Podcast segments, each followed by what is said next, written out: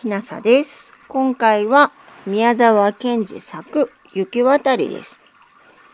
雪渡りその1、小狐の根三郎。雪がすっかり凍って大理石よりも硬くなり、空も冷たい滑らかな青い石の板でできているらしいのです。かった雪かんこ、しみ雪しんこ。お日様が真っ白に燃えて、百合の匂いをまき散らし、また雪をギラギラ照らしました。木なんかみんなザラメをかけたように霜でピカピカしています。かった雪かんこ、しみ雪しんこ。シロウとカンコとは小さな雪靴を履いてキックキックキック野原に出ました。こんな面白い日がまたとあるでしょうか。いつもは歩けないキビの畑の中でもすすきでいっぱいだった野原の上でも好きな方へどこまでも行けるのです。平らなことはまるで一枚の板です。そしてそれがたくさんの小さな小さな鏡のようにキラキラキラキラ光るのです。かった雪かんこ、しみ雪しんこ。二人は森の近くまで来ました。大きな柏の木は枝もうずまるくらい立派な透き通ったつららを下げて重そうに体を曲げておりました。かった雪かんこ、しみ雪しんこ。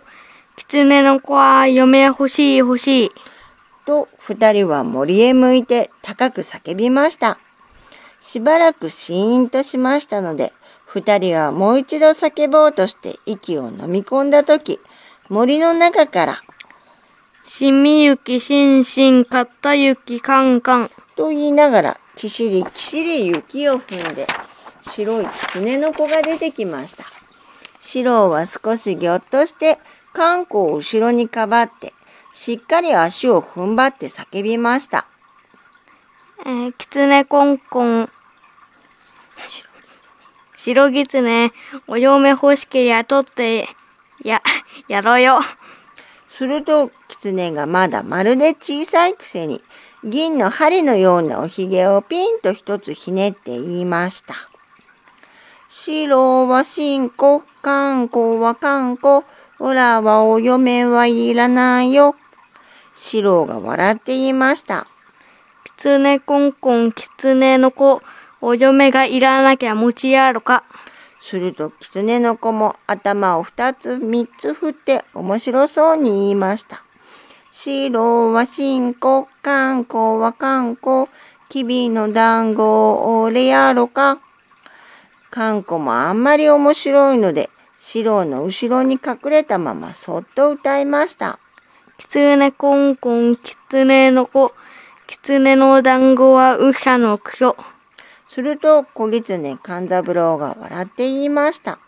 いいえ、決してそんなことはありません。あなた方のような立派なお方が、うさぎの茶色の団子なんか召し上がるもんですか？私らは全体今まで人を騙すなんて、あんまり無実の罪を着せられていたのです。四郎が驚いて尋ねました。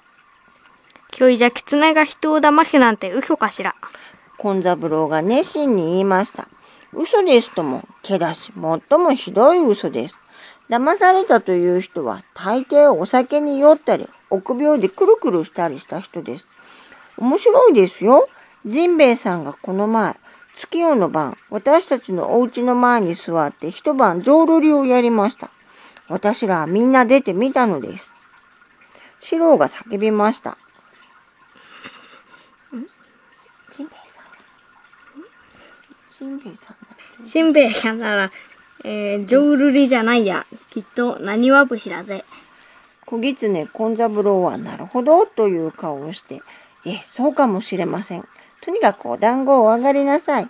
私の差し上げるのは、ちゃんと私が畑を作ってまいて、草を刈り取って、買って、叩いて、粉にして、練って、蒸して、お砂糖をかけたのです。いかがですか？一皿差し上げましょう。と言いました。と、四郎が笑って、えー、くんざぶろうさん、僕らはちょうど今ね、お餅を食べてきたんだ。からお腹は減らないんだよ。この次にお呼ばれで、お呼ばれしようか。小狐の根三郎が嬉しがって短い腕をバタバタして言いました。そうですか。そんなら今度、幻冬会の時差し上げましょう。幻冬会にはきっといらっしゃい。この次の雪の凍った月夜の晩です。8時から始めますから、入場券をあげておきましょう。何枚あげましょうか？そんなら5枚送れ。と四郎が言いました。5枚ですか？あなた方が2枚に、あとの3枚はどなたですか？と、根三郎が言いました。兄さんたちだ。と、四郎が答えますと、兄さんたちは11歳以下ですか？と、根三郎がまた尋ねました。いや、ちい兄さんは4年生だから、8つの4つで12歳。と、四郎が言いました。すると、根三郎はもっともらしく、またおひげを一つひねって言いました。それでは残念ですが、兄さんたちはお断りです。あなた方だけいらっしゃい。特別席を取っておきますから。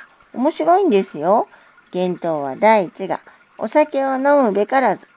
これはあなたの村の大門さんと清作さんがお酒を飲んで、とうとう目がくらんで、野原にあるへんてこなおまんじゅうやお蕎麦を食べようとしたところです。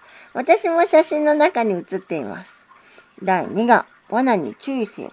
これは私どものコンベイが野原で罠にかかったのを描いたのです。絵です。写真ではありません。第3が、火を軽蔑すべからず。これは私どものコンベイ、コンスケがあなたのお家へ行って尻尾を焼いた景色です。ぜひお受けください。二人は喜んでうなずきました。狐はおかしそうに口を曲げて、キックキックトントン、キックキックトントンと足踏みを始めて、尻尾と頭を振ってしばらく考えていましたが、やっと思いついたらしく、両手を振って、調子を取りながら歌い始めました。しみゆきしんこ、かたゆきかんこ、野原のまんじゅうはポッポッポッ。よってひょろひょろたえもんが、去年38食べた。しみゆきしんこ、かたゆきかんこ、野原のおそばはほっほっほ。よってひょろひょろ制作が、去年13杯食べた。四郎もかんこもすっかり釣り込まれて、もう狐と一緒に踊っています。キックキックトントン、キックキックトントン、キックキックキックキックトントントン。四郎が歌いました。キツネコンコンキツネの子。去年キツネのゴンベイが左の足を罠に入れ、えコンコンバタバタコンコンコン。かんこが歌いました。キツネコンコンキツネの子。去年キツネのコンスケが焼いた魚をとろろしてお尻に火がつきキャンキャンキャン。キックキックトントン、キックキックトントン、キックキックキックキックトントントン。そして三人は踊りながらだんだん林の中に入っていきました。赤い風浪細工のほおの木の芽が風に吹かれてピッカリピッカリと光り、林の中の雪には藍色の木の影が一面網になって落ちて、日光の当たるところには銀の百合が咲いたように見えました。すると小狐根三郎が言いました。鹿の子も呼びましょうか。鹿の子はそりゃあ笛がうまいんですよ。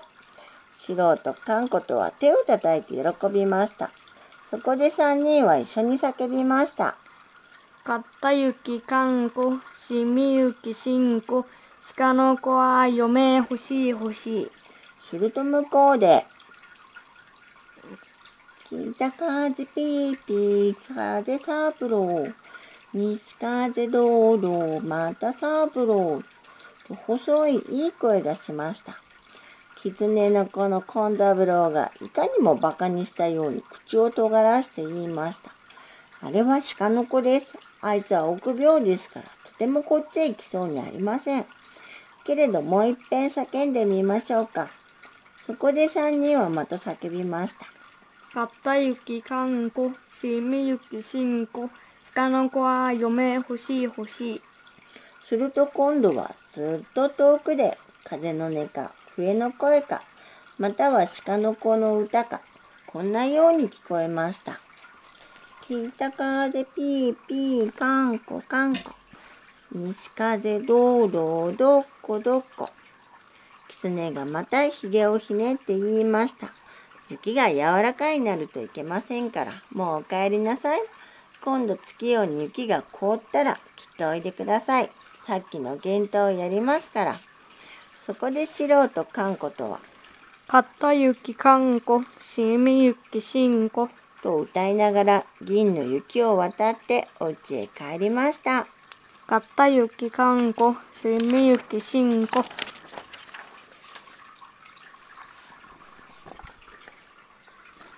宮沢賢治作雪渡りその1小狐勘三郎でした。おやすみなさい。